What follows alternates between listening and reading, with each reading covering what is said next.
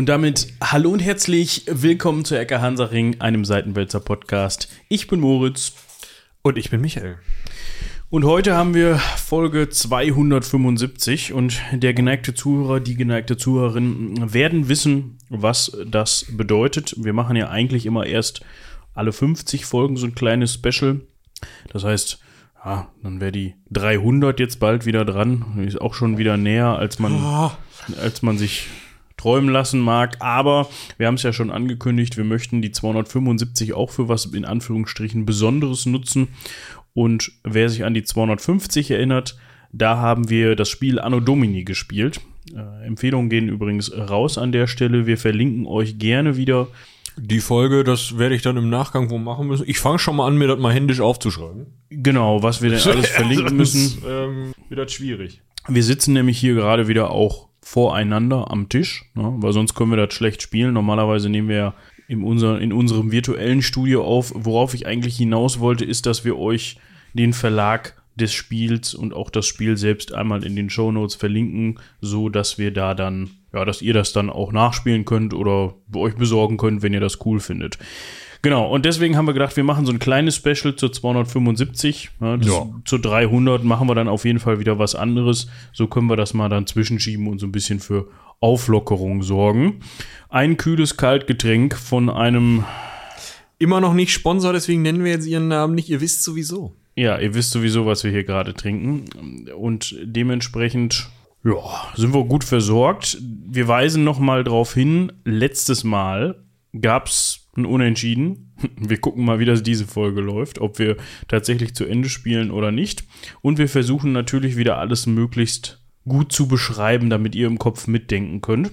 Aber das wurde uns ja gesagt, dass wir das eigentlich ganz gut können. Also wir müssen einfach das Niveau von letztem Mal halten und einer so ein bisschen overperformen oder underperformen, dann haben wir auch ein Ergebnis.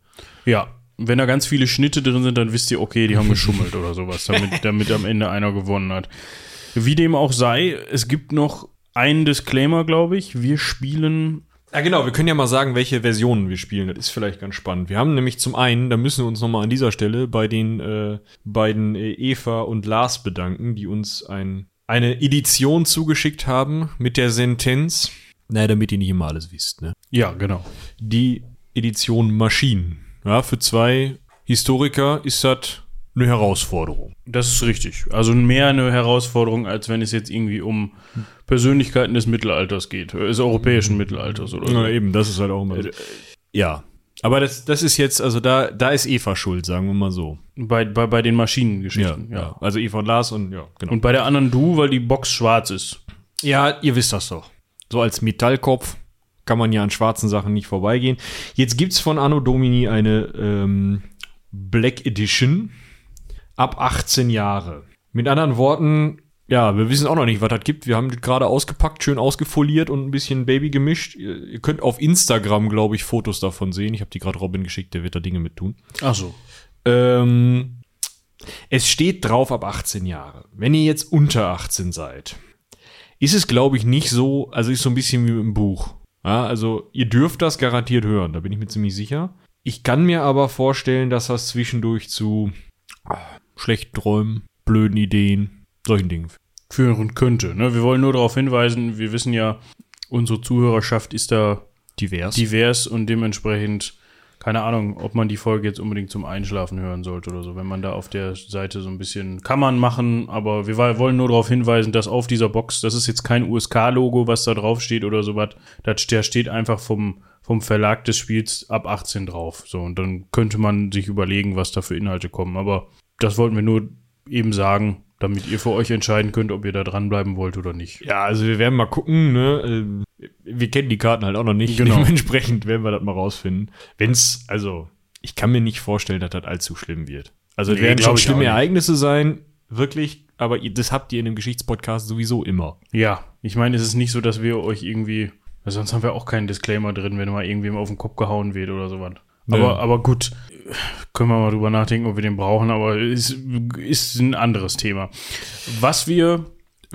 Hausmeisterei, ne? Hausmeisterei, so. genau. Jetzt sind wir natürlich wieder komplett unvorbereitet. Wir haben aber kürzlich erst eine E-Mail bekommen, in der wir eine Idee zugespielt bekommen haben. Und zwar die Idee, ob man nicht, also eigentlich ist die Idee aufgegriffen worden, und zwar von der lieben Anni, von der haben wir eine E-Mail bekommen und die haben wir, glaube ich, auch schon in, der, in einer der letzten Folgen, ich glaube, es war Karl 1, haben wir die verlinkt. Übrigens an der Stelle, sorry, dass ich da jetzt nochmal dazwischen haue.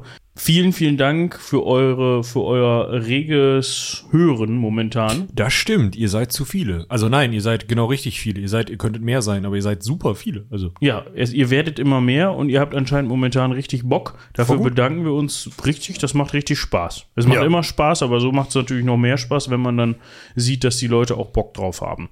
So, und zwar, die liebe Anni hat geschrieben, oh ja, oh ja, bitte ein Geschichtsrätsel. Das war im Betreff, da haben wir auch schon drüber gesprochen. Genau. Und die Idee fanden wir eigentlich dann auch gut und haben das dann gleich mal aufgegriffen. Dementsprechend findet ihr in dieser Folge jetzt gleich ein Geschichtsrätsel und die Rätsel haben es wirklich in sich. Genau, vielleicht äh, eine weitere Koinzidenz kann man das fast nennen. Ne? Also es war nämlich so, dass ähm, ich mit äh, meiner Freundin und einem befreundeten Pärchen Tecklenburg unsicher gemacht hatten. Wir hatten ja in der Folge, in der wir dazu gesprochen hatten, schon rausgefunden, dass das eine wundervoll interessante Stadt sein Ja. muss. Und hatten uns dann gedacht, komm, gucken wir uns das Ganze mal an, das Bürgchen und so. Und jetzt gibt es dort ein öffentliches Bücherregal unter so einem Durchgangsbogen. Und da habe ich drin rumgekruscht, weil ich an den Dingern nie vorbeigehen kann. Und habe gefunden ein Buch aus dem Jahre, wenn Sie es mal reinschreiben würden, 2000, also jetzt auch schon 23 Jahre alt, riecht auch so, hat ein paar Stockflecken, ähm, das für Ilse Marie geschrieben wurde, ja, um Ja. das hier festzuhalten. Und zwar äh, im Econ Verlag erschienen.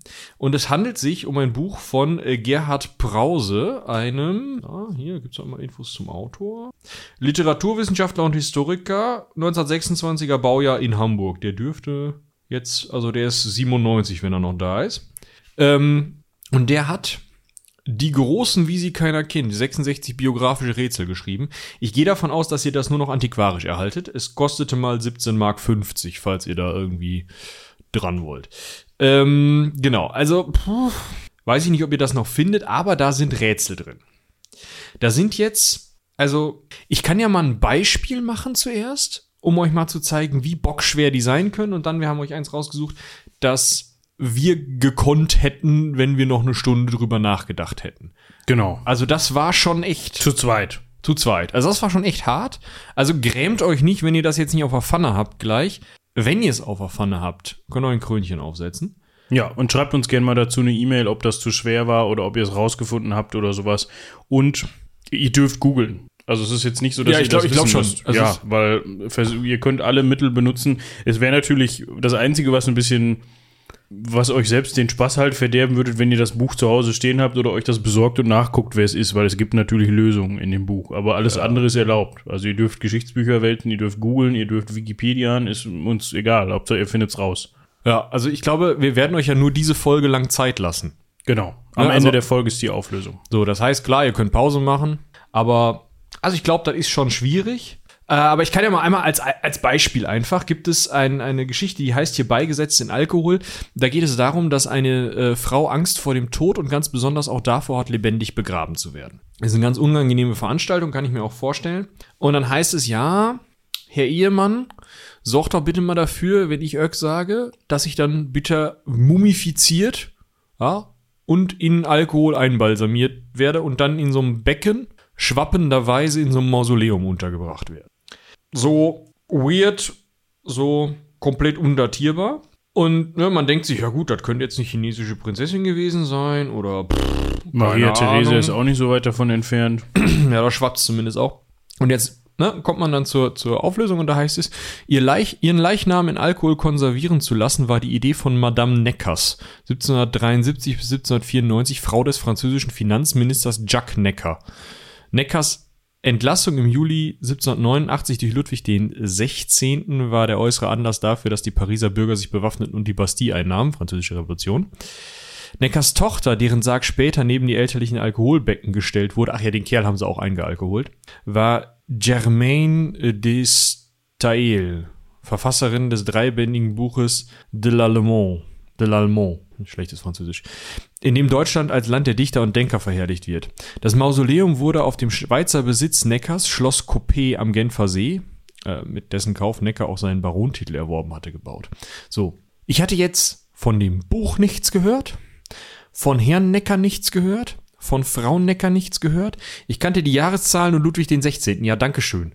So. Ja, das, dementsprechend haben wir euch was rausgesucht, was man vielleicht wissen könnte, aber grämt euch nicht, falls ihr das nicht wisst. Genau. Also, die 80 Prozent der Sachen, die da drin stehen, da sind wir halt auch so. Oh, Also es ist echt eine interessante Lektüre, weil man halt so ein bisschen rätseln kann und Ja. dann vielleicht das Jahrhundert rausfinden. äh, ja.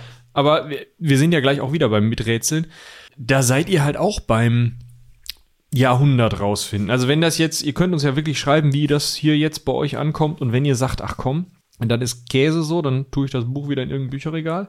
Und äh, wir überlegen uns mal selber so ein Rätsel, aber das kann dann ein, zwei Folgen dauern, bis wir eins auf der Pfanne haben. Genau. Ähm, was wir noch eben dazu sagen können, für alle, die sich jetzt gleich bei Anno Domini fragen, "Hä, was, war das nochmal? Ich habe die nicht gehört, die 250. Wir erklären, bevor wir gleich anfangen zu spielen, nochmal, wie das funktioniert.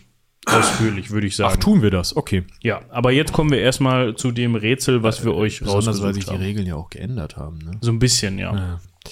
Also, das Rätsel ist überschrieben mit Hitler. Ist ja immer schon mal gut. ne? Ja. also der Historiker Kann was. direkt spannend. Hitler schenkte einen Toten. In einer Winternacht des Jahres 1940 wurde auf einer Lafette ein Sarkophag durch das verdunkelte Paris gefahren. Der Tote war gewissermaßen ein Geschenk Hitlers an die Franzosen, die kurz zuvor kapituliert hatten. Eine diplomatische Geste gegenüber Marschall, Marschall Pétain, der im Ersten Weltkrieg so erfolgreich Verdun verteidigt hatte und nun als führerähnlicher Staatschef des von deutschen Truppen unbesetzt bleibenden Restfrankreichs in einer Zusammenarbeit mit Deutschland das, Zitat, kleinere Übel sah. Vor allem für diese Ko Kollaboration schenkte Hitler jeden, Ton, jeden Toten dem Angehörige der Waffen-SS um Mitternacht, während es leicht zu schneien begann, entlang der Seine vorüber das Geleit gab. Als er noch lebte, hatten die Franzosen ihm verboten, nach Frankreich zurückzukommen. Als er schon lange tot war und Frankreich sich um ihn bemühte, war er den Franzosen verweigert worden. Jetzt, in der Nacht vom 14. zum 15. Dezember 1940, empf- empfingen sie ihn mit hellen Trompetensignalen, so wie er in derselben Stadt schon einmal mit Salutschüssen begrüßt worden war. Schon als Dreijähriger hatte er die Stadt und das Land verlassen müssen. In der neuen Umgebung, so war es angeordnet worden, durfte ihn an jenes Land nichts erinnern, für das er einst bestimmt gewesen war. Nicht einmal seine Landessprache durfte ihm vertraut bleiben. Auch sie sollte er vergessen, obwohl doch der Adel ganz Europas eben jene Sprache bevorzugte. Bald schon trennte man ihn auch von seiner Mutter. Sie wurde auf Reisen geschickt und schließlich, man kann es nicht anders nennen, mit einem Mann verkuppelt, um den Sohn und vor allem dessen Vater zu vergessen, denn die, den die ganze Welt vergessen sollte. Dem Vater war er eine große Hoffnung gewesen. Die anderen waren froh, als er starb, fast noch ein Jüngling. In seinem kurzen Leben hatte man ihm fünfmal andere Namen und andere Titel gegeben. Er selbst hatte einmal gesagt, ich bin nichts als eine große Verlegenheit. Mitten in den Wirren des Zweiten Weltkriegs fand er endlich seine Ruhe. Wer war's? Ja, fröhliches Rätsel, würde ich sagen. Ja, ich habe gerade überlegt, ob wir noch ein paar mit euch zusammen in die Auflösung reingehen sollen. Wir können das ja vielleicht am Ende der Folge dann mal kurz machen, welche Überlegungen wir ge gehabt haben dazu. Aber jetzt würde ich sagen, lassen wir euch erstmal ganz in Ruhe rätseln. Und wie gesagt, wenn ihr jetzt überhaupt keinen Plan habt, Dann hört einfach hier zu. Wir labern euch ja auch, während, ob ihr rätselt oder nicht, ein Kotelett ans Ohr. genau. Ich meine, ihr könnt natürlich pausieren und erstmal recherchieren, aber ihr könnt auch einfach jetzt mit uns Anno Domini spielen. Also zuhören, wie wir Anno Domini spielen. Genau. So, wie geht das Spiel? Das Spiel geht wie folgt. Wir haben eben schon erklärt, wir haben zwei unterschiedliche Editionen hier auf dem Tisch. Das bedeutet einfach, dass wir zwei kleine Kartons aufgemacht haben, in der jeweils eine ganz große Menge Karten war. Die haben einfach nur andere Themen. Auf diesen Karten stehen immer historische Gegebenheiten drauf. Ich lese jetzt zum Beispiel mal einfach eine vor, ja? Ja. Dann wissen wir, worum es geht. Der geniale John Keeley in Philadelphia erfindet erstaunliche Maschinen. Die Äthermaschine wird nur von Raumfluiden angetrieben, die Vakuummaschine mittels Desintegration von Wasser, die Vaporic Gun, ganz ohne äußere Einflüsse. Also Vaporic Gun im Sinne von Pistole, Gewehr, Schießeisen. So, sowas steht dann da halt drauf. auf der einen Seite der Karte.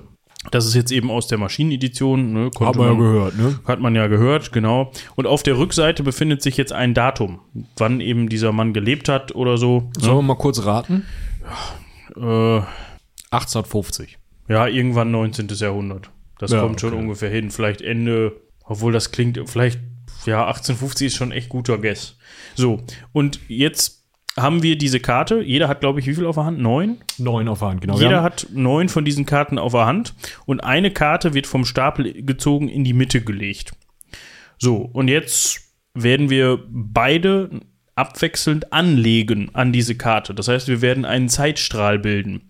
Wir wissen natürlich nicht von den Karten, die wir auf der Hand haben, wann sie gespielt haben. Ja, das heißt, wir dürfen auch nicht vorher nachgucken und wir dürfen auch nicht bei der schon gelegten Karte angucken, nachgucken. Wäre ja cheaten. Das wäre ja Cheaten. So, das heißt, man legt dann diese in die Mitte von John Keely ne? und jetzt hat Michi noch andere Karten auf der Hand. Ne? Such dir mal diese hier, komm. Das ist ähm, der französische, also das ist jetzt aus der Black Edition, ja, also wenn ihr jetzt, äh, ne, hört vielleicht kurz weg. Der französische Physiologe Guillaume Benjamin Duchesne lässt elektrischen Strom durch die Köpfe von Psychiatriepatienten fließen und hält die Veränderungen ihrer Physiog Physiognomie fotografisch fest. Damit schafft er die Grundlagen der modernen Neurologie. Gut, so wild ist nur auch nicht. Und so wild ist nun auch nicht. Also, Also klingt schon unangenehm. Ja, Ja. also, aber. Genau. So, und jetzt muss er sich überlegen, für sich, ja, dat, wenn John Keely, also das mit, den, mit, den, mit der Vaporic Gun jetzt 1850 war, dann war hier der Franzose mit seinem, mit seinem Gehirnstrom vielleicht Um 1900. um 1900 und so bei mir ist, ist heute, ne? Ja, bei dir ist heute, bei mir Dann ist gestern. da drüber. Das heißt, er legt den jetzt da drüber und ich könnte jetzt sagen, ja, das sehe ich auch so. Ich könnte aber jetzt auch sagen, nee, das ist Bullshit und das anzweifeln. So. Wenn der das jetzt, also ne, das kann man jedes Mal machen, bevor man selber was anlegt. Das geht in größeren Runden, ist das fast ein bisschen interessanter, aber dann wäre es hier für euch komplett unübersehbar. Insofern machen wir das schön zu zweit. Aber wenn er jetzt anzweifelt und ich habe da die richtige Reihenfolge hingelegt, dann kriegt er vier Karten. Das hat sich leicht geändert. Beim letzten Mal waren es noch drei, da hatten wir eine ältere Edition. Jetzt sind es vier Karten, die er dann wieder sukzessive irgendwo anlegen muss. Das heißt, er sollte sich relativ sicher sein, dass ich da Bockmist hingelegt habe. Oder er hat halt keine andere Wahl. Das gibt's dann auch schon mal. Und äh, andersrum, wenn ich da jetzt aber Bockmist hingelegt habe, kriege ich zwei Karten. Genau. Und du darfst wieder starten. Und ich darf wieder starten. Anzweifeln, um das in dem Moment nochmal zu erklären, bedeutet ganz einfach, dass man aufdeckt und nachguckt. Also man dreht die Karten um und guckt dann halt nach, ist die Reihenfolge so richtig? Wenn sie nicht richtig ist, dann ja, hat Michi halt verkackt, ich habe richtig angezweifelt oder ich habe verkackt und falsch angezweifelt und bekomme dafür zwei, äh, vier Karten. Der Clou an der ganzen Sache ist aber, dass es nicht nur ausschließlich um das geht, was wir gerade gelegt haben. Wenn dieser Zeitstrahl jetzt immer länger wird und sich da irgendwo vor drei Runden mal ein Fehler eingeschlichen hat und wir den beim Anzweifeln entdecken, dann muss Michi trotzdem zwei Karten ziehen. Also es geht um jeden Fehler in diesem Zeitstrahl irgendwann. Weil ich bestätige ja mit jedem Mal, dass ich anlege, dass ich diesen Zeitstrahl für richtig halte. Genau. Und so ist es dann halt, umso länger der Zeitstrahl ist, umso mehr Kärtchen hier liegen, umso wahrscheinlicher ist es, dass da mal irgendwo ein Fehler drin ist. Und ab einem gewissen Punkt ist es vielleicht sogar taktisch klug, einfach mal anzuzweifeln, wenn man nicht weiter weiß. Genau. Ja, und im Grunde, der Rest ist wie Mau Mau. Das heißt, es geht darum, dass man möglichst, also dass man gewinnt, wenn man keine Karte mehr auf der Hand liegen hat. Ja. Ist ein hochspaßiges Spiel. Ich finde, das kann man auch in größeren Runden gut spielen. Und äh, ja, wenn ihr das selber kaufen wollt oder so, wir haben euch das unten verlinkt. Es gibt kein Geld für uns, ne? Also es ist kein Affiliate-Link oder so. Ähm, das ist von einem schönen kleinen spielemachenden Kollektiv aus der Schweiz. Genauere Informationen haben wir euch auch in der ersten Folge, in der wir es gespielt haben, mal zusammengestellt und auch reingequatscht. Aber da wir jetzt gerade schon das Rätsel hatten, würde ich sagen, wir äh, würdest du sagen, das ist falsch oder richtig die Reihenfolge? Ich würde sagen, die ist richtig. Gut, dann sage ich, die ist falsch und der von uns beiden, der recht hat, der darf gleich äh, anfangen. Ja, das hört sich gut an. Also So, es geht hier jetzt um John Keely mit seiner Vaporic Gun und, um, und eben um Guillaume Benjamin Duchesne, der armen PatientInnen Strom durchs Gehirn gejagt hat. Ja. Also John Keely ist 1872 bis 1897. Mhm. Und Duchesne ist 1855. Ja, damit hat Michi recht. Er hat es angezweifelt. Er sagt, das war falsch rum. Ich habe gesagt, das war richtig rum und dementsprechend fängt Michi jetzt an. Ja, ich Aber- möchte noch eine Sentenz, also ein weiteres Sätzlein hinzugeben. Die Gesichter von äh, G. Duchens 1806 bis 1875 menschlichen Versuchskaninchen sehen auf den Fotos not very amused aus. Das kann ich mir sehr gut vorstellen. Ja.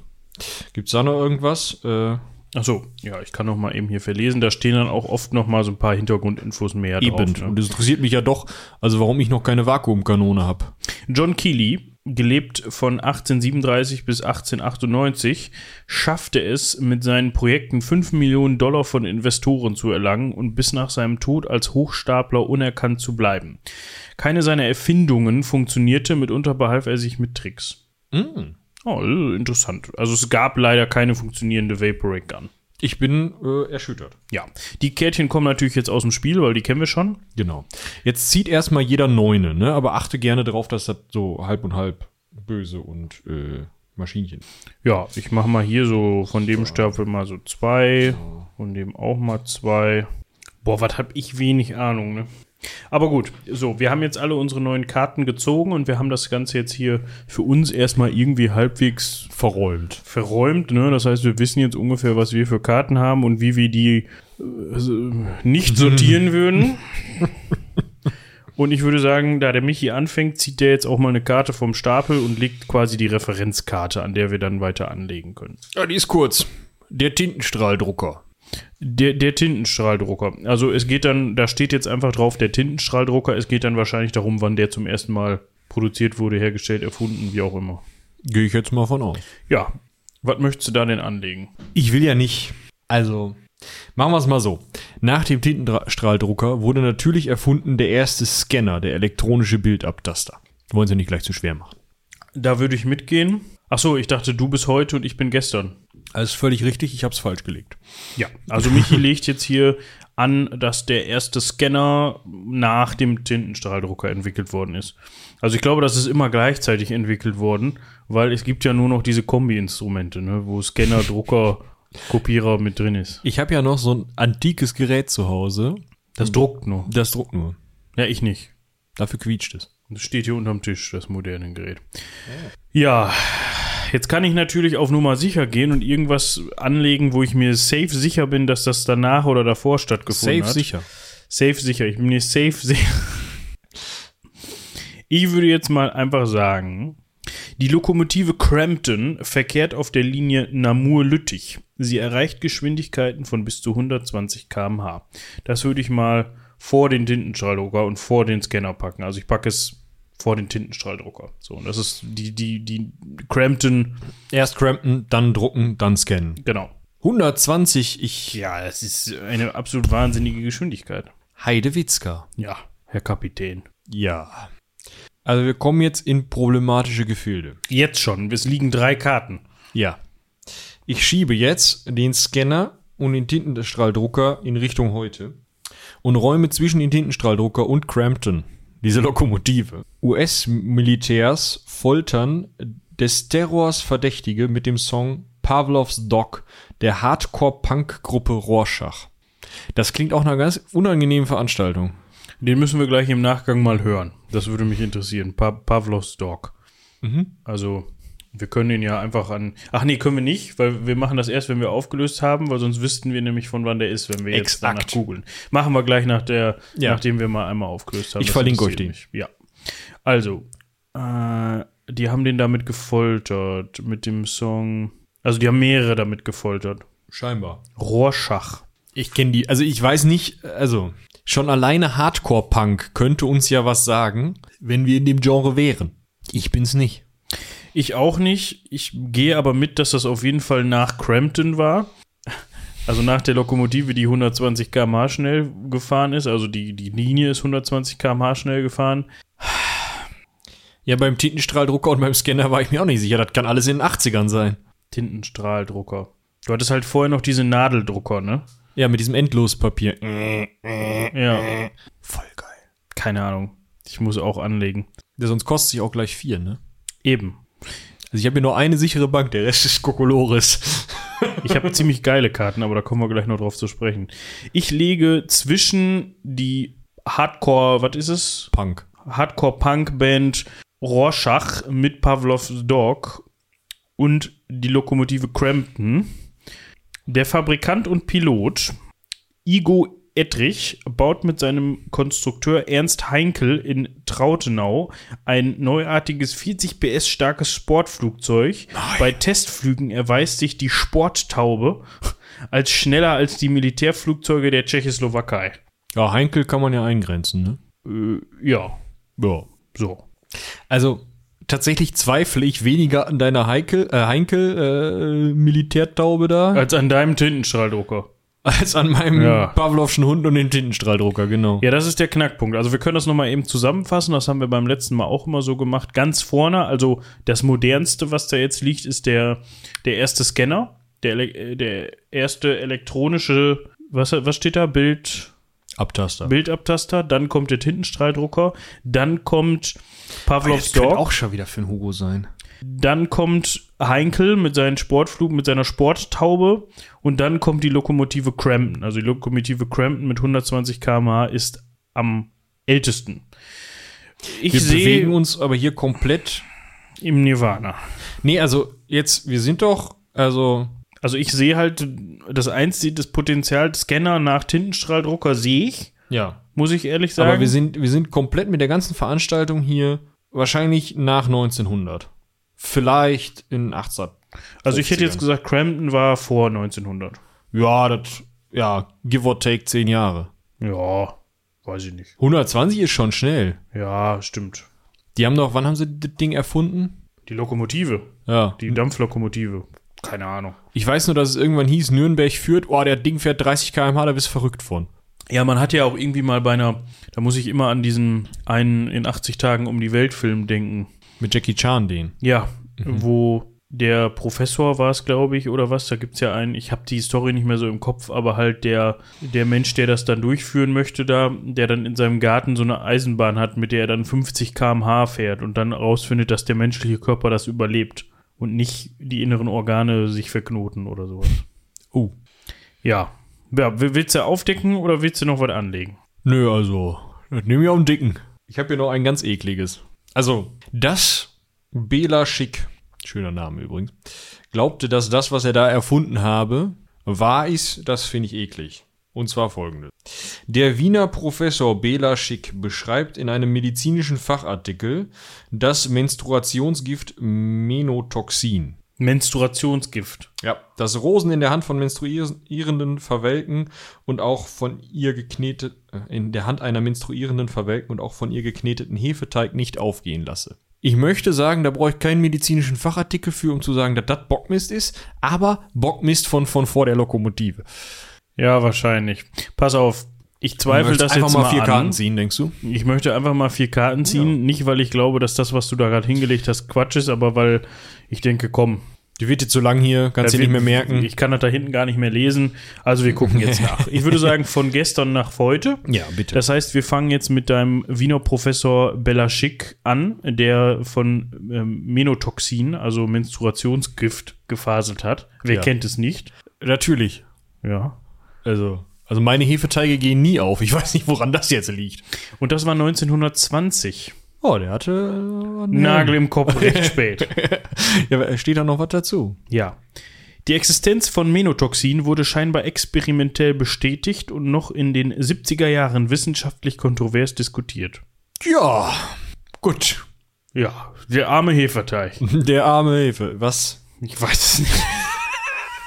Okay, ne, Umdrehen ist ja das- blöd. das lassen wir- 1920, lassen okay. wir- 1920. Ja, ich, ich glaube, ich, also wir kriegen, also wenn jetzt die 120 km/h Lokomotive nicht passt, dann kriegen wir schon ein Problem. ja, du. Also dann. ich, Ja. in also, dem Sinne. Die Lokomotive Crampton Crampton, ja. mit 120 km/h, die war 1848. Erbauer Thomas Russell, 1849 fuhr sie Paris-Calais.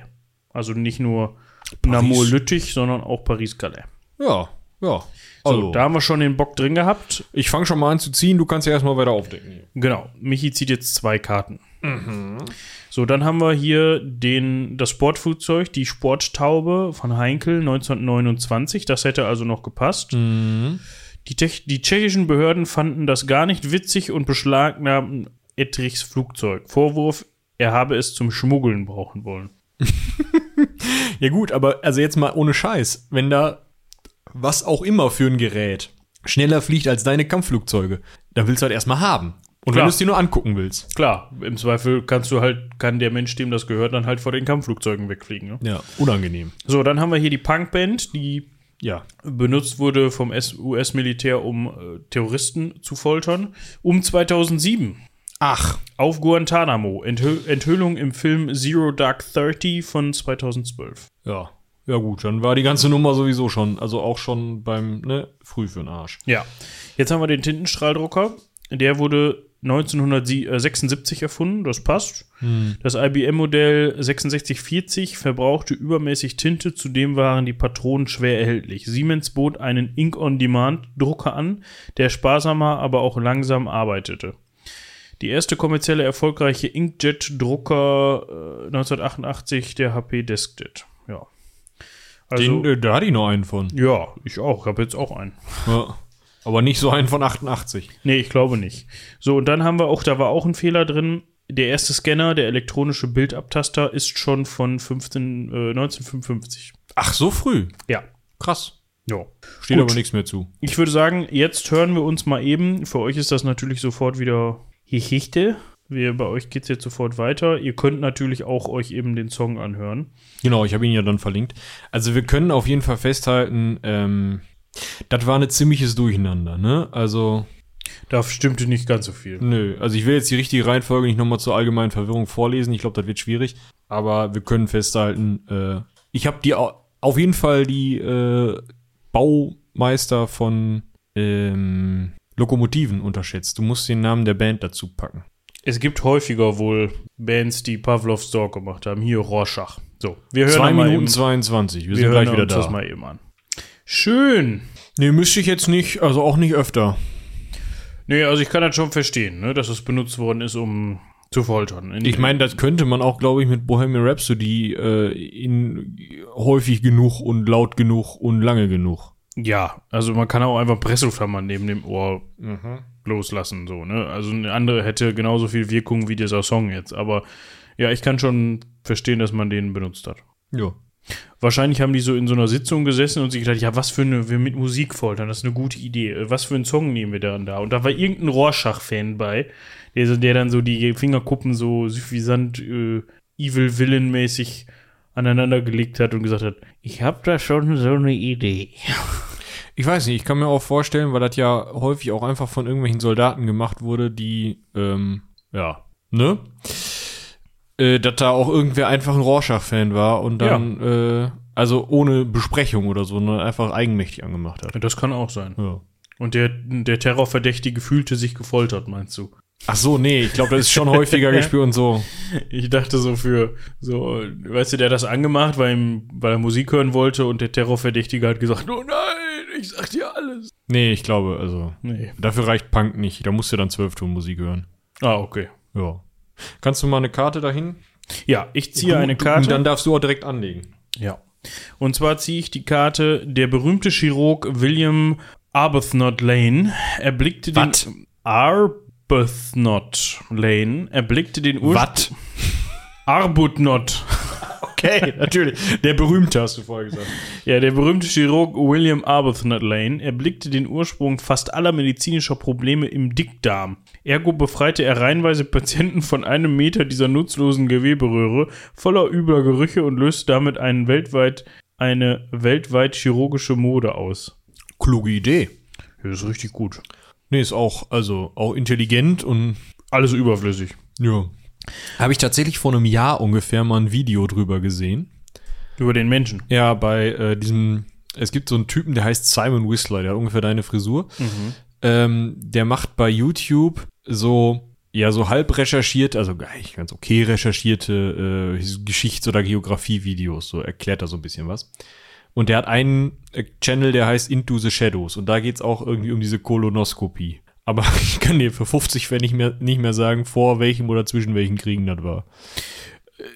dann würde ich davor, also nee, danach, muss man ja sagen, also Richtung heute, würde ich anlegen, der Spezialeffekt der Bullet Time kommt erstmals in einem Actionfilm zum Einsatz. Ein schnelles Objekt, meist ein fliegendes Geschoss, wird scheinbar eingefroren. Die Bilder zeigen den Flug und die Wirkung der Kugel aus wechselndem Blickwinkel.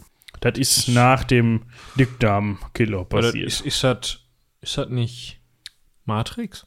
Hätte ich jetzt auch gedacht, aber ich weiß es nicht, ob es vielleicht vorher schon mal angewendet Ja. worden ist. Es ist jetzt ja auch nicht so, dass die Bullet Time in jedem Film vorkommt, ne? Nö. Es ist ja auch vielleicht eher sogar dann rübergeschwappt in Richtung Videospiele. Das ist richtig. Ich würde direkt was dazwischenlegen wollen. Ja? Hau wir, raus. Haben, wir haben die Bullet Time, ja, dann haben wir das, was ich gleich sage, und dann kommt der Dickdarm weg. Okay. Also nee, andersrum. Eigentlich kommt der Dickdarm erst weg, rein historisch, Ja. chronologisch, dann kommt das, was ich sage, und dann kommt die Bullet Time. Was sagst du denn? Ich sage, als die Amerikaner im Februar 1945, das ist schon mal Enddatum, im Februar 1945 die Insel Lubang einnahmen, versteckte sich ein Trupp japanischer Soldaten im Dschungel. Die Nachricht vom Kriegsende glaubten sie nicht und harrten weiter aus. Der letzte von ihnen bis. Ja, Die Geschichte kennt man, aber, ja. Aber ich sag mal, das war, also, der hätte sich jetzt keine Kolonoskopie mehr, keine Dickdarmentfernung mehr geben lassen können. Also wahrscheinlich kannst du das heute noch machen, aber Ja, ich bin halt gerade am überlegen, lass den 20 gewesen sein, vielleicht war er 30, so, ne? Und dann ist der vielleicht mit, also bis heute wird schwierig.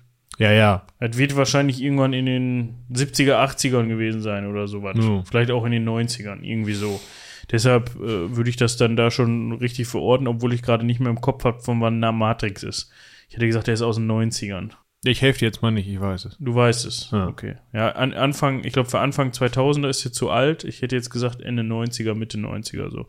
Aber gut, ähm, da muss ich ja weitermachen. Das ist ja, Ja, wenn du jetzt sagst, das Unschön. ist richtig so. ja, das würde ich so sagen. Da Ja. auch erst 300, äh, 300 Karten, genau. Äh, Das, was ihr da gerade nicht hören könnt, ist wie Moritz Barth bei seinem ewigen Hin- und Herschauen über das Mikrofon schleift. das ist richtig.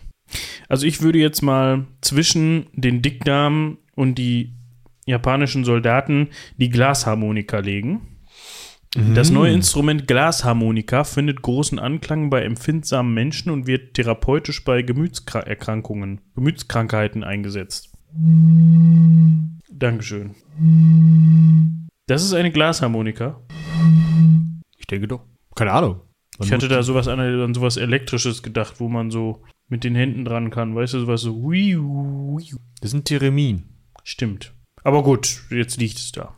Ja, ich sagte, das ist Schwachsinn. Das ist Schwachsinn. Ja. Okay. Wir gucken mal. Also, wir haben äh, gesagt, also, nur um euch nochmal, also, wir haben Dickdarm weg, Glasharmonika, japanische Soldaten, Bullet Time. Also ich hätte jetzt gesagt, der Dickdarm, das ist irgendwann in dem 19. Jahrhundert gewesen.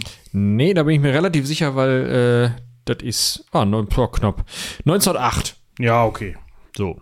Sir William wurde für seine Verdienste sogar zum Baron geadelt. Nach einem Jahrzehnt der Dickdarmentfernungen und Bypässe argumentierten die Ärzte, dass eine 80-prozentige Erfolgsquote eine 20-prozentige Todesrate nicht rechtfertige. Ach, ja gut.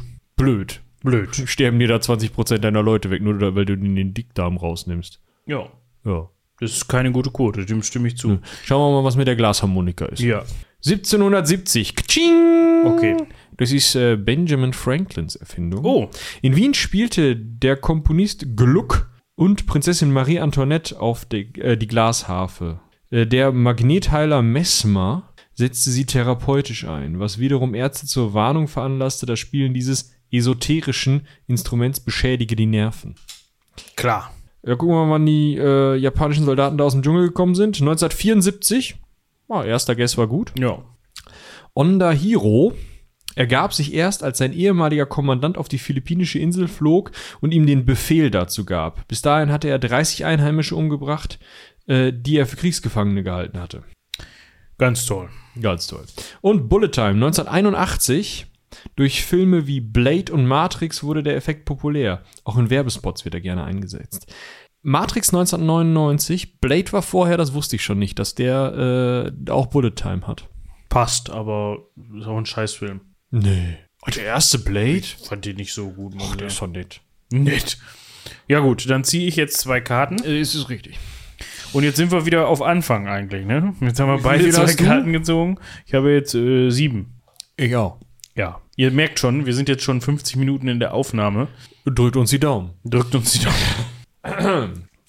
Polizei und Militär in Kolumbien gelingt der größte Kokainfund in der Geschichte des Landes. Insgesamt werden zwölf Tonnen in vier Fincas des, Gol äh, des Golfclans beschlagnahmt. Gibt es da noch einen Kannst du Tennisclan? noch, noch mal bitte eben. Polizei und Militär in Kolumbien gelingt der größte Kokainfund in der Geschichte des Landes. Insgesamt werden zwölf Tonnen in vier Fincas des Golfclans beschlagnahmt. Ja, das ist eine Menge. Was, was ist denn dann der andere Clan? Ist das der ähm, Tennis. Und dann der Lacrosse-Clan, oder? Ja, der Die ist können ganz aber nicht so gefährlich. viel, oder? okay. Oder, oder ist das mehr so der, der, dann der, weiß ich nicht, Vom Golf meinst der, du? Vom, der Mondeo-Clan und der Astra-Clan? ja, Okay. Corsa-Clan. Das sind mal die Kleinen. Ja, Golf ist jetzt auch nicht so. Ja.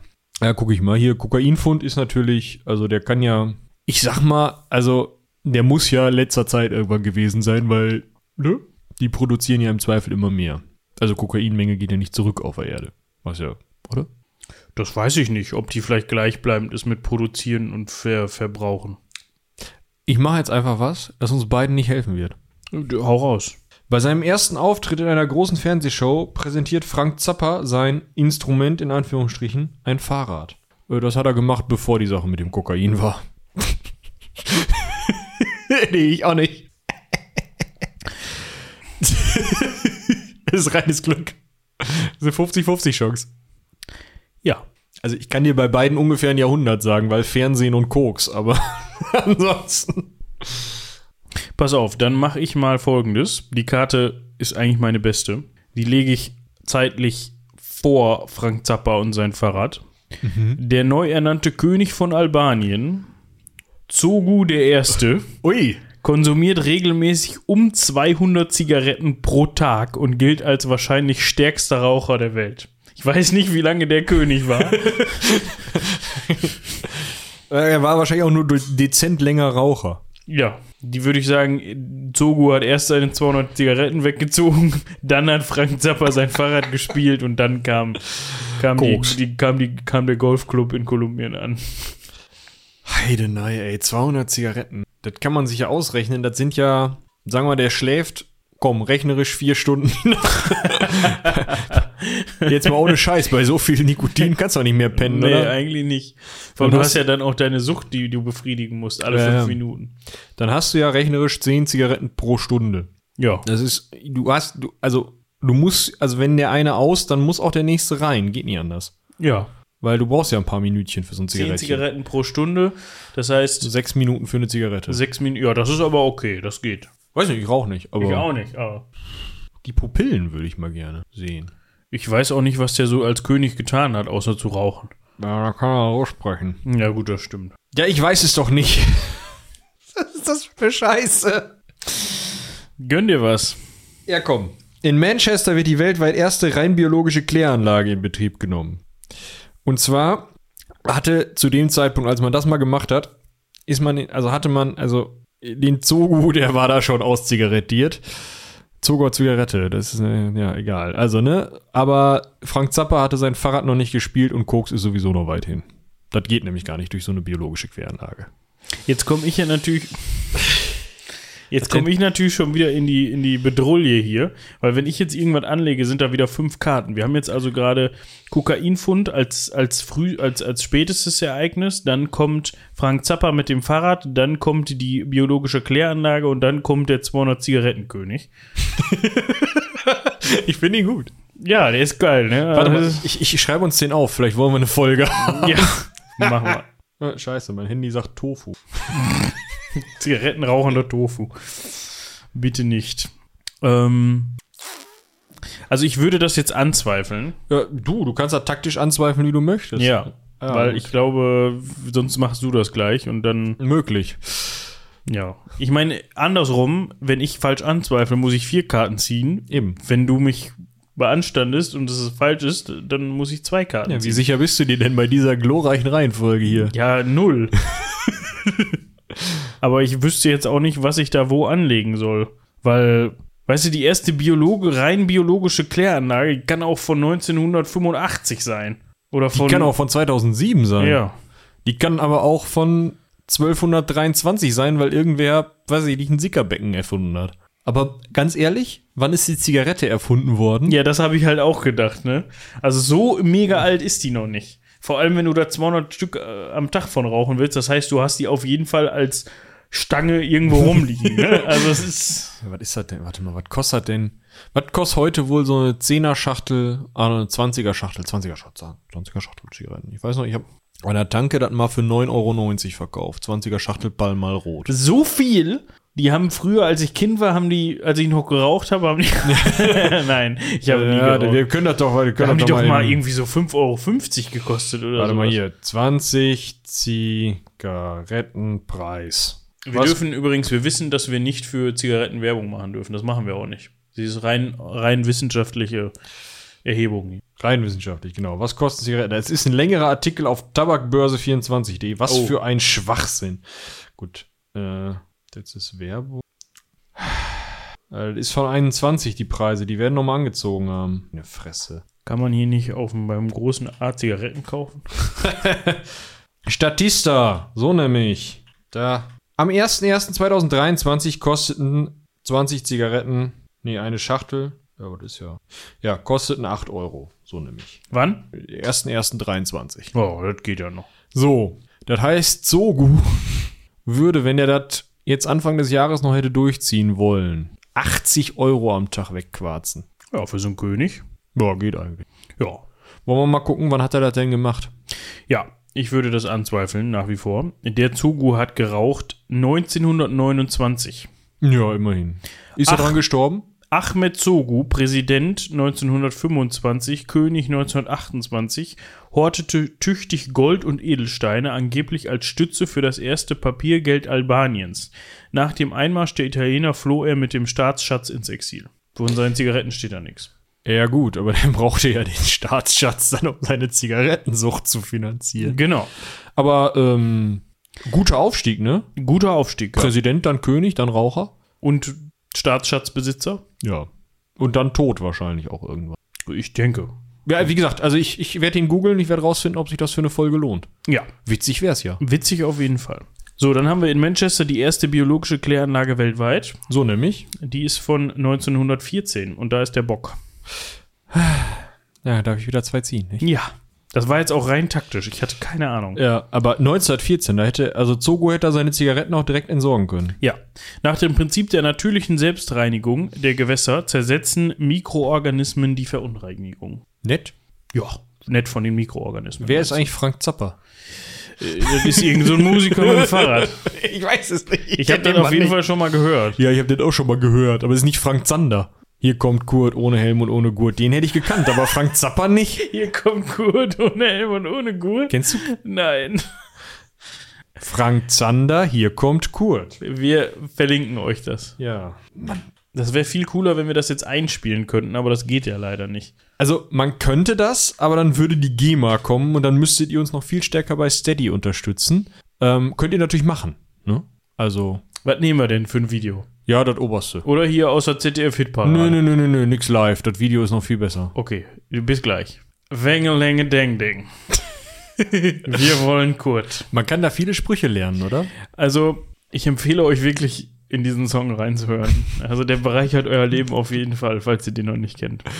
Ja, haben wir jetzt rausgefunden, wer Frank Zappa ist? Nee, das gucken wir jetzt aber nicht nach. Wir wissen nur, dass er 1963 als adretter, gut rasierter Jüngling in Anzug mit Krawatte in der Steve Allen Show mit Geigenbogen und Sticks ein Fahrrad bespielte.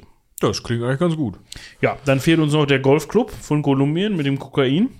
Ja. 2017. Rund 400 Sicherheitskräfte wirkten beim finalen, Finale der langen vorbereitenden Operation mit. Zum Teil wurden die Anwesen in den Städten Chicorodo und Carepa aus der Luft attackiert. 2021 gelang die Festnahme des Clanchefs Otoniel. Ja, läuft. Otoniel, wahrscheinlich. Ja. Ja, wie auch immer. Gut. Ich führe, Leute. Ich habe noch sechs Karten.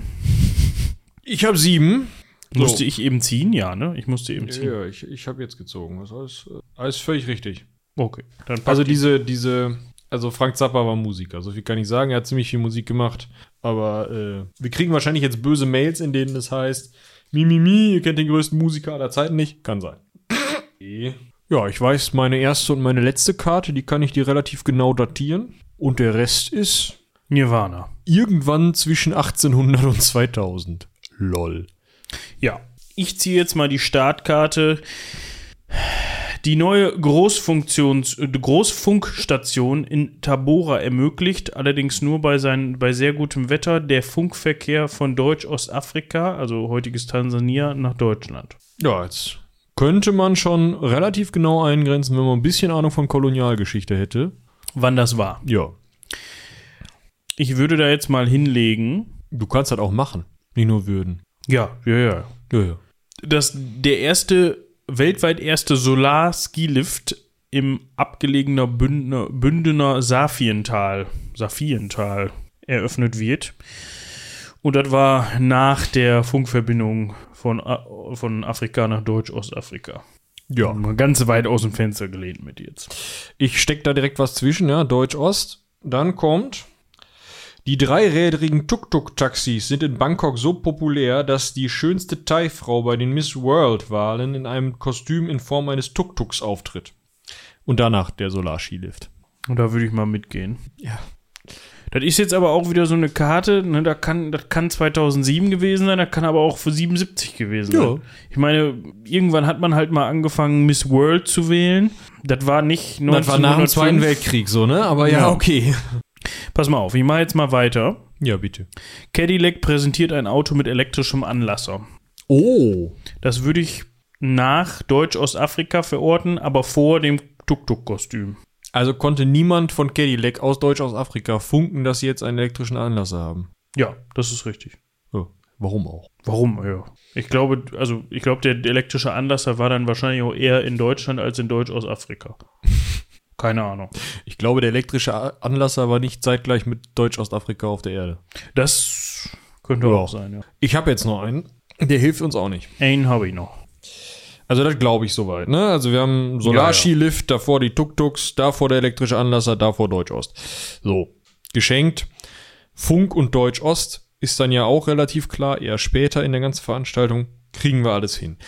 Jetzt habe ich hier, der US-Präsident erleidet einen schweren Schlaganfall, der ihn halbseitig lähmt und zu Hirnschäden führt. Trotz seiner Arbeitsunfähigkeit will ihn sein loyaler Leibarzt nicht als amtsunfähig erklären, so führt de facto die First Lady Edith den Großteil der Staatsgeschäfte. Ich tippe jetzt mal, dass das vor den Massenmedien war. Also auch vorm Radio. Also lege ich es jetzt einfach mal vor die Funkstation aus Deutsch-Ostafrika. Das muss nicht stimmen. Ja, das kann plus minus passen. Aber ich glaube, das war eher einer der frühen US-Präsidenten, weil wenn das einer der späteren US-Präsidenten gewesen wäre, hätten wir das mitbekommen. Ja. Ich Aber- würde jetzt fast schon wieder anzweifeln, es tut mir leid, aber. Der muss ja nicht leid tun, du musst nur recht haben. Wenn nicht, wäre scheiße. Also ich glaube, der, das meiste stimmt. Der Solar-Skilift als erstes, der Mhm. wird relativ modern sein. Ja, ich sag mal 97 oder so. Ja, vielleicht auch Anfang 2000er, Mhm. irgendwie sowas. So, dann haben wir hier Miss Tuk Tuk. Irgendwann zwischen 2022 oder wann dieses Ding gemacht, gedruckt wurde und ähm, 60. ja. So, dann haben wir Cadillac mit dem elektronischen Anlasser. Der passt da, glaube ich, auch ganz gut rein. In die Mitte. 40er, 50er, war. Ja, oder noch früher. Noch früher hätte ich Weil vorher gesagt. musstest du ja kurbeln. Ich hätte jetzt gesagt, so in den 30ern vielleicht. Hm, hm. Dann haben wir Deutsch-Ostafrika. Das ist ja irgendwo klar. Ist ja irgendwo klar, genau. Und dann haben wir den Schlaganfall. Der, also der Schlaganfall des Präsidenten. Der ist halt, Der schlägt's, meinst du? der könnte, Ja. der könnte, der könnte, der könnte. Hm. Ja, komm, ich guck nach. Dann guck nach. Also wir haben den schweren Schlaganfall. Der war 1919. Ah, wer war's? Woodrow. Woodrow.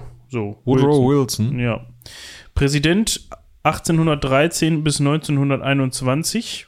Was? Ah, Nein, der hat von 1813 bis 1929 gelebt. Das wäre aber Ja, dann, dann ist das aber hier falsch. Also, dann ist Nein, der war Präsident 1919 bis 19, äh, 1913 bis 1921. Das ist ein Druckfehler. Der wird auch keine über 100 Jahre Präsident. Ja, wir haben lieber äh, Uhrwerk Verlag, Nein. Äh, Abakus-Spiele. liebe, lieber Verlag Abacus Spiele. Wir haben einen Druckfehler in eurer Edition gefunden. Woodrow Wilson war ganz bestimmt nicht von 1813 bis 1921 Präsident. Er wurde allerdings noch mit dem Friedensnobelpreis für 1919 geehrt, den er aber aus gesundheitlichen Gründen nicht persönlich entgegennehmen konnte. Vizepräsident Marshall hielt sich wegen der unsicheren Rechtslage zurück. Das war 1919. Mhm. Dann haben wir die Ja, dann neue, ist es schon für den Hugo.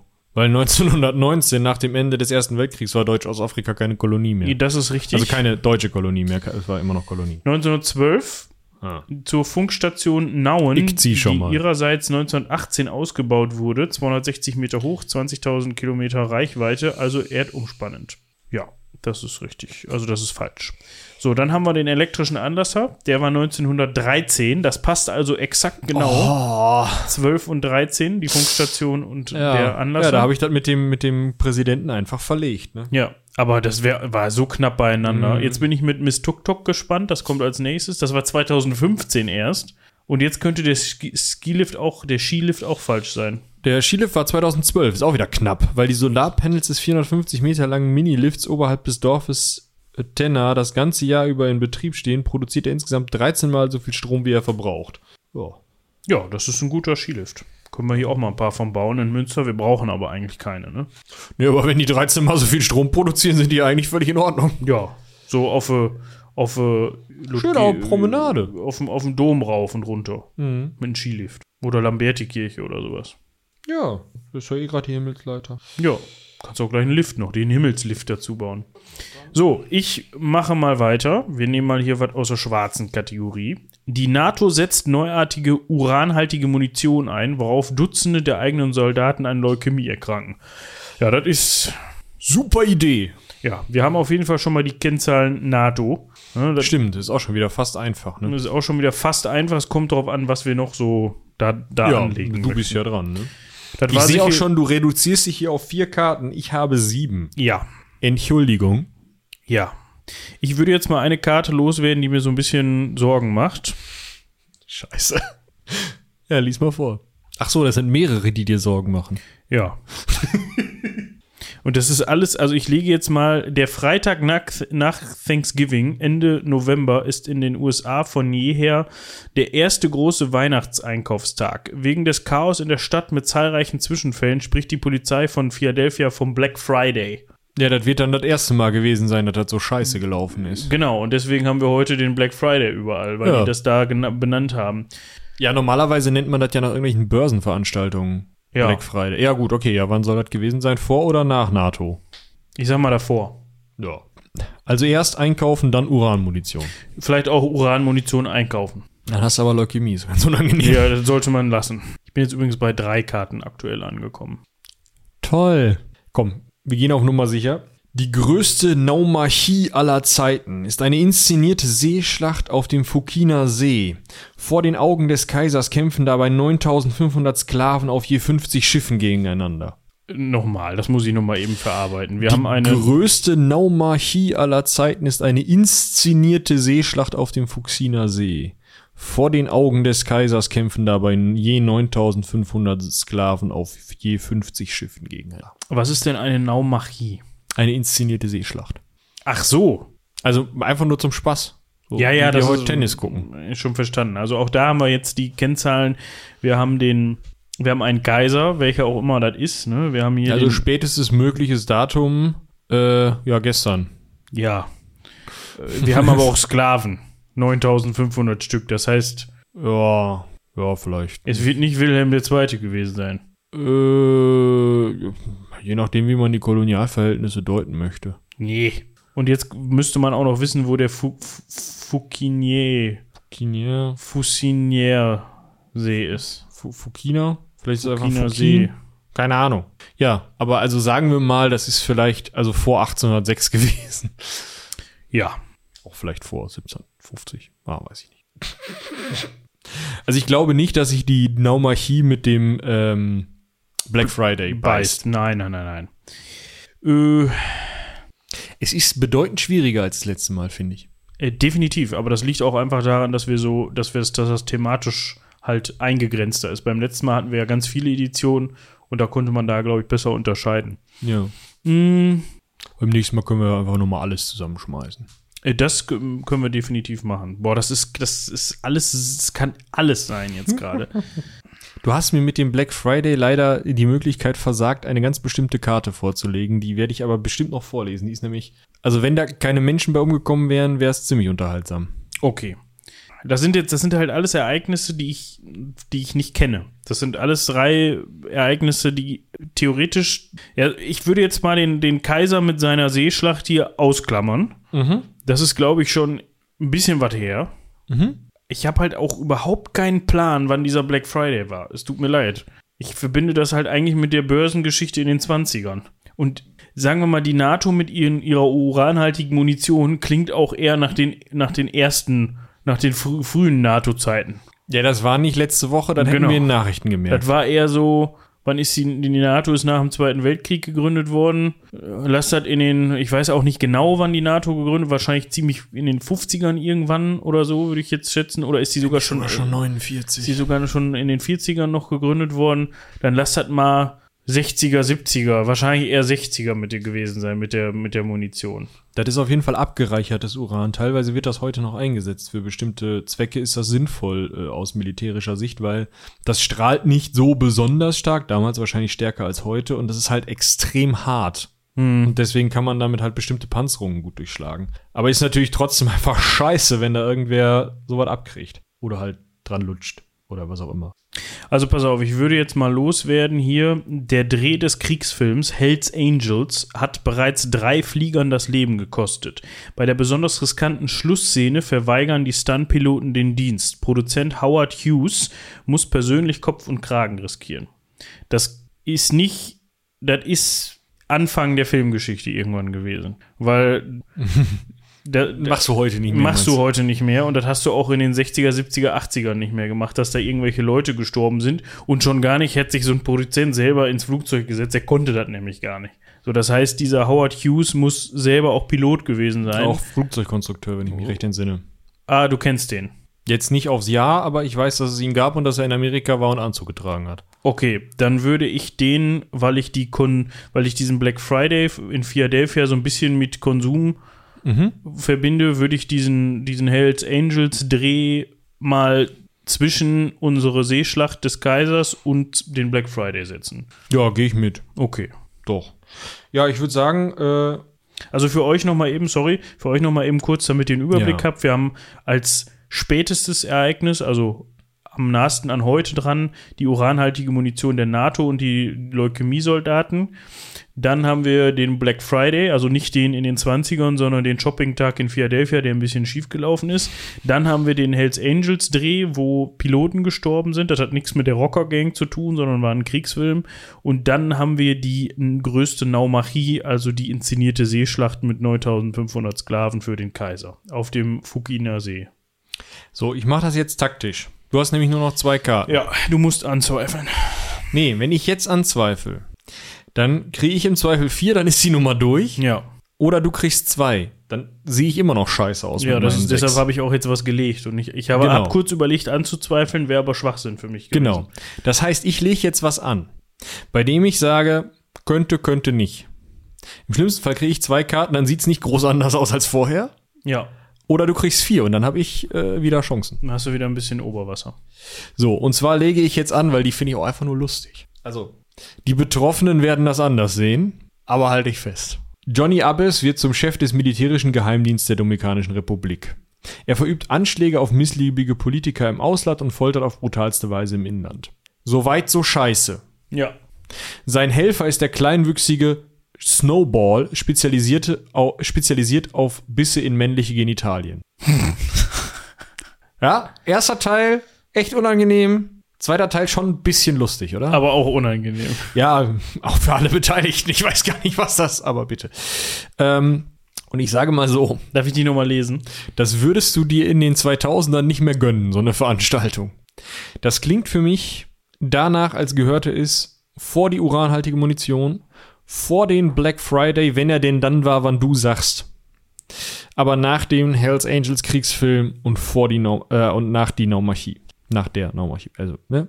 Wir haben also uranhaltige Munition, Black Friday, Snowball, den Klötenbeißer und dann die Hells Angel, den Hells Angels Kriegsfilm mit dem Piloten-Dings da und die Seeschlacht.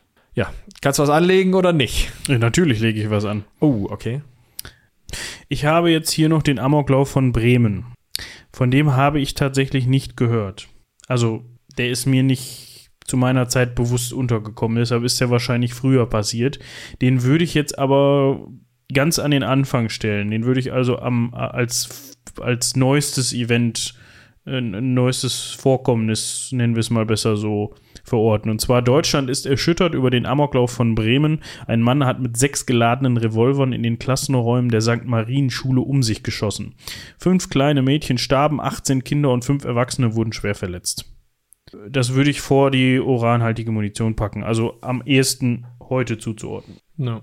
Also da gehe ich mit. Ich sage dir, der Bock liegt zwischen Snowball, dem Black Friday und dem Kriegsfilm.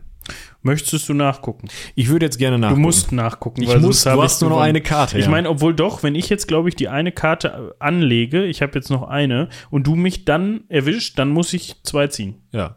Okay, aber du kannst halt. ja, deshalb habe ich jetzt angelegt, Ja, weil es wäre natürlich. jetzt Quatsch für mich gewesen, dieses Natürlich, Risiko völlig- der völlig- vier. völlig richtig. Ja. Wir schauen mal. Amoklauf in Bremen 1913. Das Oh. könnte schon schwierig sein. Oh, ja, da ist der Bock. Der Definitiv. Täter war der ich zieh schon mal zwei, ne? ja, der Täter war der 30-jährige arbeitslose Lehrer Ernst Schmidt, der schließlich von Passanten überwältigt werden konnte. So. Du hast recht, da konnte man keine Computerspiele für verantwortlich machen. das ist richtig. Die NATO und ihre uranhaltige Munition 1999 im Kosovo, Balkan. Der direkte Zusammenhang zwischen Munition und Leukämiefällen wird von Militärkreisen bestritten. Uranmunition wird weiterhin eingesetzt, über 1000 Tonnen allein während des dreiwöchigen Angriffs auf den Irak 2003. Krass. Ja, Prostmahlzeit. Krass. Hätte ich Ja. nicht gedacht, dass es noch so spät stattgefunden hat. Aber das heißt, die werden auch aktuell in der Ukraine verschossen. Klar. Ja, so. Gut, also das ist schon mal eine 1913, 1999. So. Ist der Patzer schon drin. Ja. Ich habe schon zwei Karten gezogen. Dein schwarzer Freitag war 1966 Ja. und lieferte damit ungewollt äh, die Affiche zum kommerziellen Super-Event. Keine Ahnung, das ist irgendein so ein Fremdwort. Massive Preisreduktionen machten den schwarzen Freitag in den USA zum umsatzreichsten Tag des La Jahres in Deutschland ab 2013 in großem Maß begangen. Aber das wäre also Uranmunition und davor der Black Friday wäre gegangen, wenn du den Amoklauf nicht falsch gedeutet hättest. Ne? Möchte Ja, ja, das mal passt sagen, ne? soweit schon. Dann kommt hier Johnny Abbes, Dominikanische Republik und Snowball, der Klötenbeißer. 1958 passt also. Passt auch noch. Eingesetzt von Rafael Turgillo, Präsident seit 1930. Nach seiner Ermordung 1961 suchten Abbes und Snowball einen neuen Job bei Doc Duvalier im benachbarten Haiti. Toll. Und Hells Angels, der rasante Flugzeugfilm. 1930 hätte auch noch gepasst. Oh. Bei der Bruchlandung verletzte sich Hughes schwer. War damals der teuerste Film der Welt. Und die Naumachie war 52, ohne 1900 davor. Durch herausragende Darbietung in der blutigen Kriegsschau konnten Naumachiari die Freiheit erringen, was die Schlacht beflügelte. Also da wollten sich Sklaven freikämpfen sozusagen, aber das war nur ein Spektakel. Das ist auch eine fiese Veranstaltung. Krass, wir hatten keinen Fehler, bis auf meinen Amoklauf von Bremen. Ja. Ich hatte so ein bisschen gezweifelt an diesem Revolver-Ding, dass er tatsächlich Revolver dabei hat. Ne? Also er doch eher Mhm, schon so eine, mhm. Gerade für Deutschland ist das ja eigentlich eher so. Nicht unbedingt die erste Waffe, die dir nee. einfällt. Ja. Normalerweise laufen die dann halt mit irgend, entweder mit irgendwelchen Schwarzmarktwaffen rum oder halt mit einem Jagdgewehr von Vater. Opi oder Fati oder so. So. Und ich würde sagen, wir machen an der Stelle mal eben ein ganz kleines Päuschen. Wir sind sofort wieder da. Ich würde sagen, die Pause hat sich gelohnt. Wir sind zurück, haben uns gestärkt, eben kurz eine, eine Waschmaschine bewegt. True Sonst Story. kaufe ich immer nur eine. Genau. Äh, ich habe in der Zeit auch recherchiert. Zogu kommt auf die Liste. Was kann ich euch sagen? Und ich verlinke euch schon mal das königliche Monogramm. Das könnte tatsächlich auch bei, weiß ich nicht, ähm, Marvel oder so als Bösewichtszeichen durchgehen. Definitiv. Oder in einem Bond. Hm? Auf so einem U-Boot. Das ist der große Zogu. Ja. Finde ich gut. Kurze Übersicht, ich habe gerade verkackt, musste zwei Karten ziehen wegen dem Bremer Amoklauf. Da haben wir, das heißt, wir haben hier auf meiner Seite drei Karten liegen und bei dir wie viele? Ja, das sind fünf. Fünf. Na, also leichter Vorsprung für mich. Äh, der Anzweifler darf ziehen, ne? Ja, du bist dran, du darfst ziehen. Geil. Ah. Der Captain des Raumschiffs Enterprise wird von den Borg entführt und durch Technoimplantate in ein Wesen namens Locutus verwandelt. So trägt er zur Vernichtung von 39 Föderationsschiffen und deren Besatzung bei. Das ist jetzt tricky. Ja, was Weil- wollen die jetzt? Wollen die jetzt wissen, wann, wann, die, wann die Folge oder der Film dazu rausgekommen ist? Oder wollen die jetzt das Jahr wissen, in dem das bei Enterprise stattgefunden hat? Also das Jahr, in dem das bei Enterprise stattgefunden hat, äh, ist Sternzeit 444. No, warte mal. Welches Format haben die noch? Auf jeden Fall habe ich das neulich noch fürs äh, Star Trek äh, Rollenspiel nachgeguckt, weil ich mit einer Runde tatsächlich bei der Schlacht von Wolf 359 angefangen habe. Es war sehr schön. Ähm, ist in 2360ern, wenn ich. Ja, gut, aber ich glaube, die meinen wohl eher, wann das, wann, ich weiß nicht, ob es aus der Serie oder in einem Film war. Ja, das ist ganz gut. Ich weiß das nämlich schon. Ja, das ist mir klar, dass du da jetzt Vorteile hast, ne? Aber ja, Ja.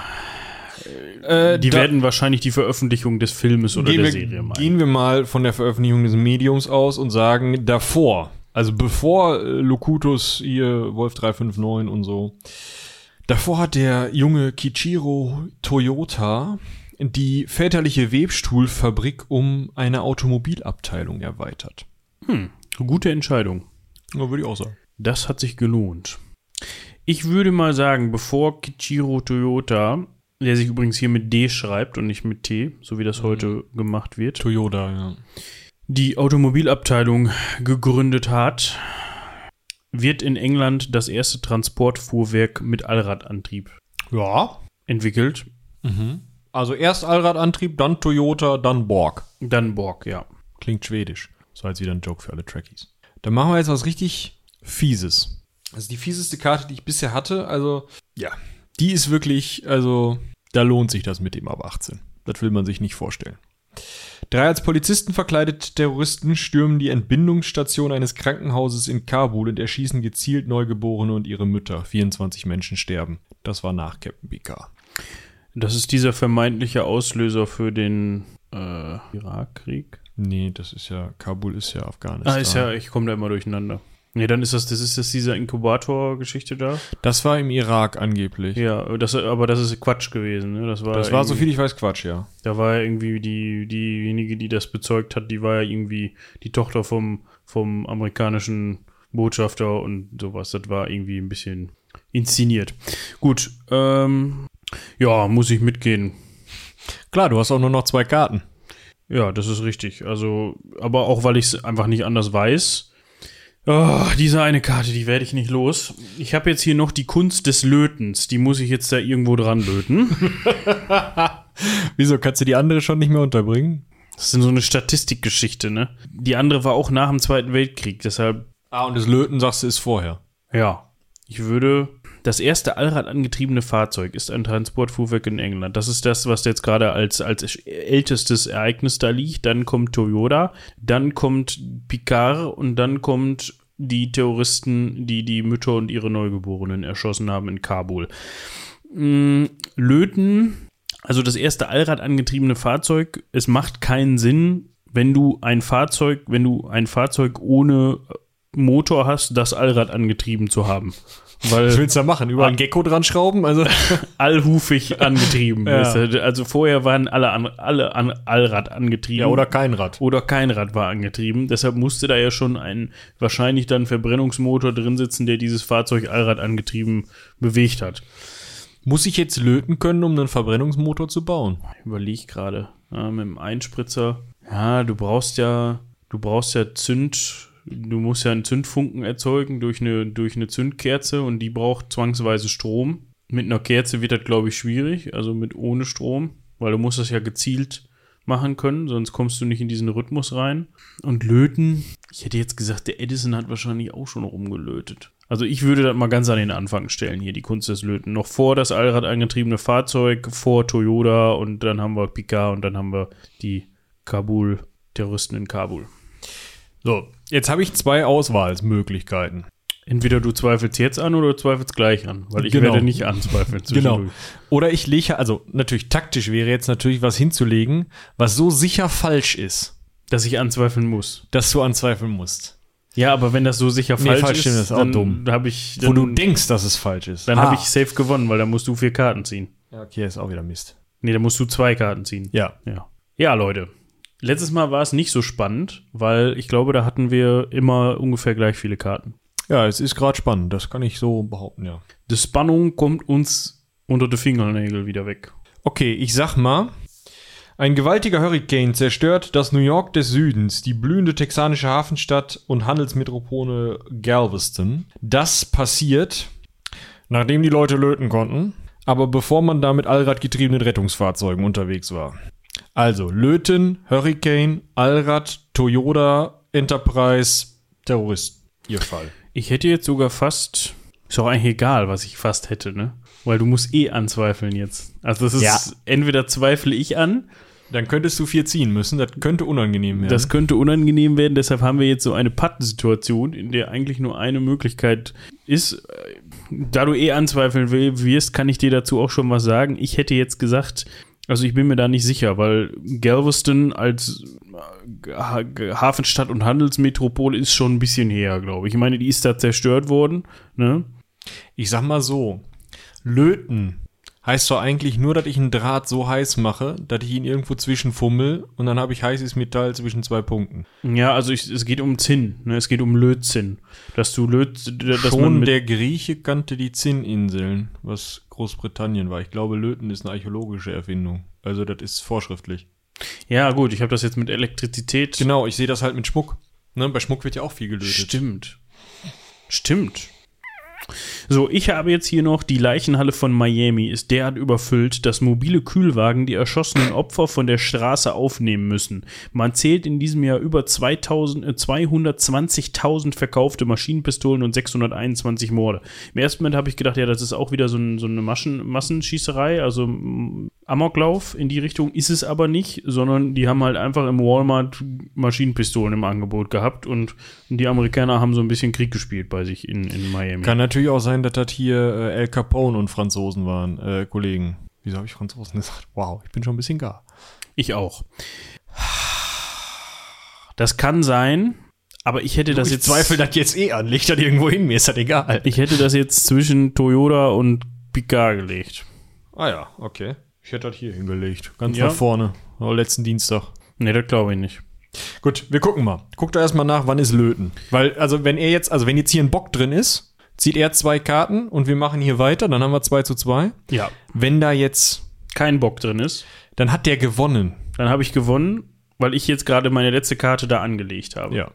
Dum, dum, dum, So, oh, du hast tatsächlich recht. Um 693 vor Christus. Ja. Glaukos von Chios gilt als Erfinder des Lötens. Im vierten Jahr des 21, der 21. Olympiade soll er darauf gekommen sein. Zuvor wurden Verzierungen entweder festgenietet oder geklammert, also Schmuck. Natürlich. Ja, oder so, so, ähm, so Schüsseln und so was aus Metall. Googelt mal den Krater von Wix. Das ist so eine V mit V. Ja. So eine große Schüssel für Wein. Ich verlinke Ja. euch den. So, dann haben wir hier den Hurricane von Galveston. Das war 1900. Am 18. September 8000 Menschen starben. Galveston wurde vollständig überflutet und in Trümmer gelegt. Die Stadt erlangte nach dem Wiederaufbau nie mehr ihre frühere Bedeutung. 1900, okay. Ja, das heißt, also der Abstand kommt schon mal hin. War nach dem Löten. Ja, dann haben wir das Allrad angetriebene Fahrzeug. Das könnte auch noch passen. Nee, 1827. Heidewitzka. John Hill und Timothy Burstle konstruieren den Dampfwagen mit Heckantrieb. Dem über eine. Ach ja, Dampfwagen. Es gab ja dampfangetriebene Autos. Ah.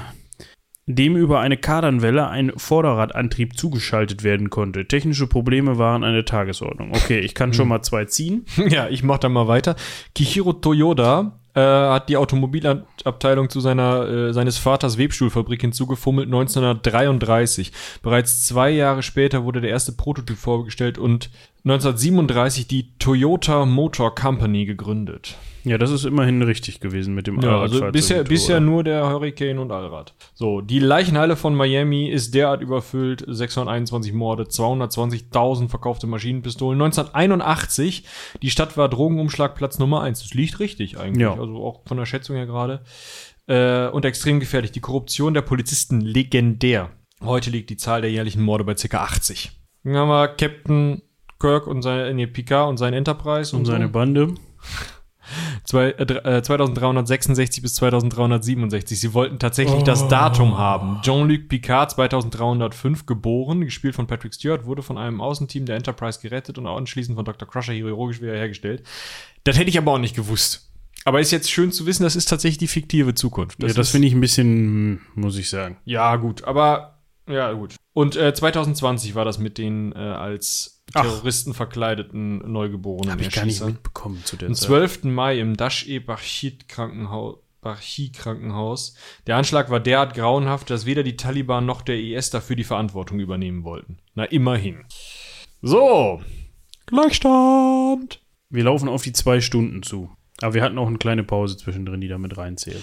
Ja, das ist richtig. Ich würde sagen, du legst, nee, ich leg, ne? Du legst. Ich leg noch eine und dann gucken wir mal, dass wir das jetzt hier ausgeformelt kriegen, oder? Das würde ich auch sagen.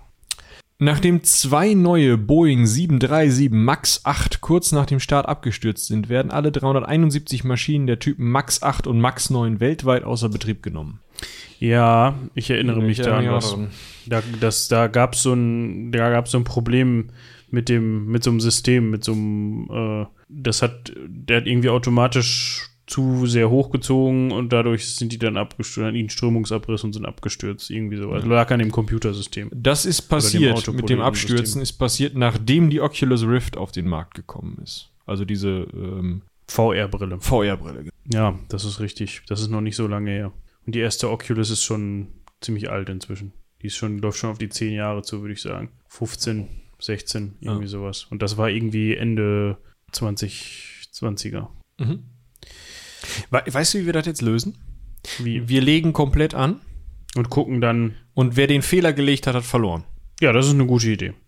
Also ich habe hier der erste Heizkörper stammt aus St. Petersburg. Eine Fabrik mit 1000 Arbeitern stellt dort Systeme mit Radiatoren in großem Stile her.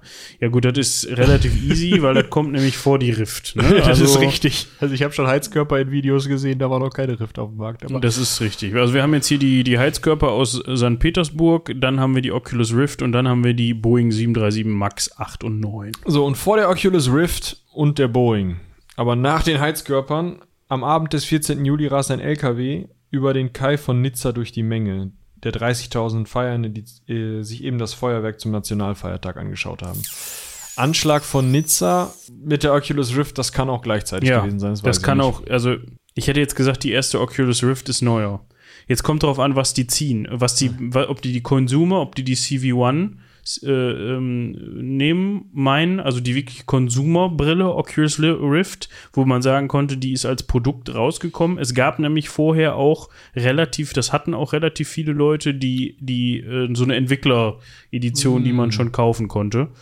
Das Oculus Rift kommt auf den Markt, steht da. Ja, dann wahrscheinlich, aber es kann beides heißen. Naja. Also diese, diese erste Entwicklerversion, die wurde auch schon als Phasi, also die haben, wollten so viele Leute haben, weil es halt einfach was Neues war, dass die schon echt viele Stückzahlen davon verkauft haben. Was hast du denn da noch liegen? Ich habe Philipp und Philippe und Gauthier Donny, Donnet wird auf dem Marktplatz von Pontois bei lebendigem Leibe die Haut abgezogen. Ugh. Danach werden sie kastriert, enthauptet und schließlich am Galgen zur Schau gestellt. Also ich, ich lehne mich jetzt mal ganz weit aus dem Fenster und würde sagen, das war vor den, vor den Heizungen von St. Petersburg. Oh, das könnte aber noch, also kann sein, dass das nicht hinkommt. Aber ja, kann auch sein, dass das hinkommt. Ich hätte jetzt gesagt, das ist schon ein paar Jährchen her. Also die Heizung von St. Petersburg hätte ich gesagt, irgendwann Ende des russischen Kaiserreichs, um 1900. Ja, ich hätte jetzt Anfang 20. gesagt. Mhm. 10er Jahre, 20er, irgendwie so. Ja, aber dann ist es halt in St. Petersburg relativ schnell Essig, weil dann ja die äh, äh, kommunistische Revolution kommt. Deswegen hätte ich gesagt, ein bisschen früher. Vielleicht noch die 10er Jahre. Ende, ja, ja. Ende ja. 19. Ja. Ja, und dann sagst du ganz vorne davor, wurden die da gehäutet und was auch immer. Ich weiß halt nicht, was die gemacht haben. Ich kenne den Namen nicht. Ich habe jetzt halt nur darauf geschlossen, dass denen die Haut abgezogen wurde, die kastriert, enthauptet und an Galgen zur Schau gestellt wurden. Das lässt eher so ein bisschen, das hat man ein bisschen früher gemacht. Als Ja, leg doch, mal, leg doch mal früher. So. Und ich, also ich glaube, entweder das ist jetzt, was machen wir jetzt, wenn es alles richtig ist? Dann haben wir beide gewonnen. Dann ist unentschieden. Ja. Ich könnte mir vorstellen, das entscheidet sich zwischen Nizza und der Oculus Rift, aber vielleicht liege ich auch mit den beiden Franzosen, die hier enthauptet, kastriert und. ent- ähm, Ja, und- dann fangen wir doch mal an der anderen Seite an und gucken uns erstmal an, wann die Boeing 737 MAX 8 abgestürzt ist, zweimal. Das war 2019. Als Ja. Absturzursache wird die automatische Trimmung des Höhenleitwerks vermutet, welche den starken Auftrieb dieses Typen kompensieren sollte, dabei aber den, Pilot, äh, den Piloten den Steigflug blockierte. Oder so. Ja, irgendwie war da Also was. sie kamen dann nicht mehr hoch Ja. oder so. Ja, unangenehm. So, dann ist die Rift nämlich auch richtig. Im Dann Vergleich ist die Rift zu der richtig 787B. 2016. Die Entwicklerfirma Oculus VR wurde für 2 Milliarden Dollar von Facebook aufgekauft. So, und jetzt kommt hier der Anschlag Nizza? in Nizza 2016. Das heißt, es ist immer noch richtig. Gleichzeitig. Krass. Dabei wurden 86 Menschen getötet und über 450 verletzt. Der Fahrer war ein in Nizza wohnhafter Tunesier. Der sogenannte Islamische Staat beanspruchte diese in Anführungsstrichen erfolgreiche Aktion für sich. Das heißt aber, wir sind immer noch in der richtigen Reihenfolge hier. Ne? 2019 der Absturz, dann die Oculus und im gleichen Jahr Nizza, beides 2016. Jetzt du. Wir haben jetzt die, Heiz, die Heizkörper aus St. Petersburg. Die sind passiert 1855. Ei! Erfinder und Produzent war Franz Saint-Galli, 1824 bis 1908, der erst zwei Jahre zuvor mit zwölf Klempnern bescheiden angefangen hatte. Rippenheizkörper aus Grauguss, wie sie ein Jahrhundert lang üblich blieben. Krass. So, und jetzt haben wir hier noch Philippe und Gauthier Domy auf dem Marktplatz von Pontois. Gut, dass du das vorliest. 1314. Wir haben keinen Fehler.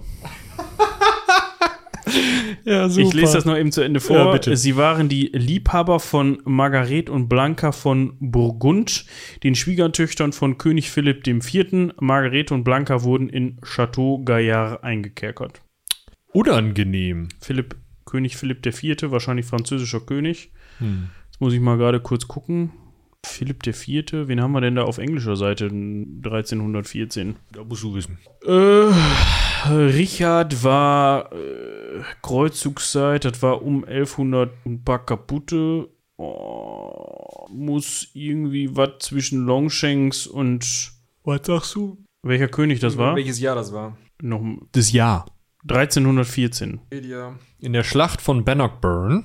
Ja, dann war es Nee. dann war es nicht mehr Longshanks, sondern sein Sohn. Hieß der William? Bei Sterling. Ja, äh, Edward der Zweite. Edward, der zweite. Der, Ja, bei das- in Jordan Ro Robert de Bru. Ja. Ihr könnt euch in Braveheart angucken, ist alles falsch, was da gezeigt wird. Guck mal, da war ich doch gar nicht so weit weg mit Longshanks. Nö, ist richtig. Ja, äh, das heißt, herzlichen Glückwunsch Herzlichen Glückwunsch. Zum Unentschieden. Erneut. Und Das wird und- zur Tradition, Ja, das oder? wird zur Tradition. Aber ich fand, das war eine gute, war eine gute Geschichte, das jetzt mal hier so zu Ende gehen zu lassen. Und ja, kein Fehler. Kein Fehler. Können wir uns für aufs Schulterchen klopfen.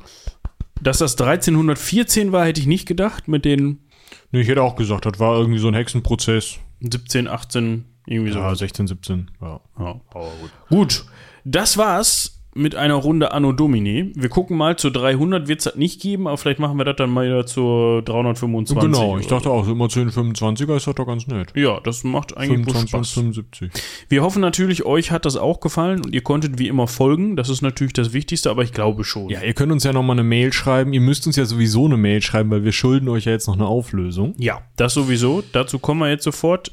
Den Rest machen wir danach. Wir, Ja, wir sagen ja. euch jetzt erstmal, was es da mit diesem überführten Leichnam auf sich hatte. Ihr erinnert euch. Hitler schenkte einen Toten.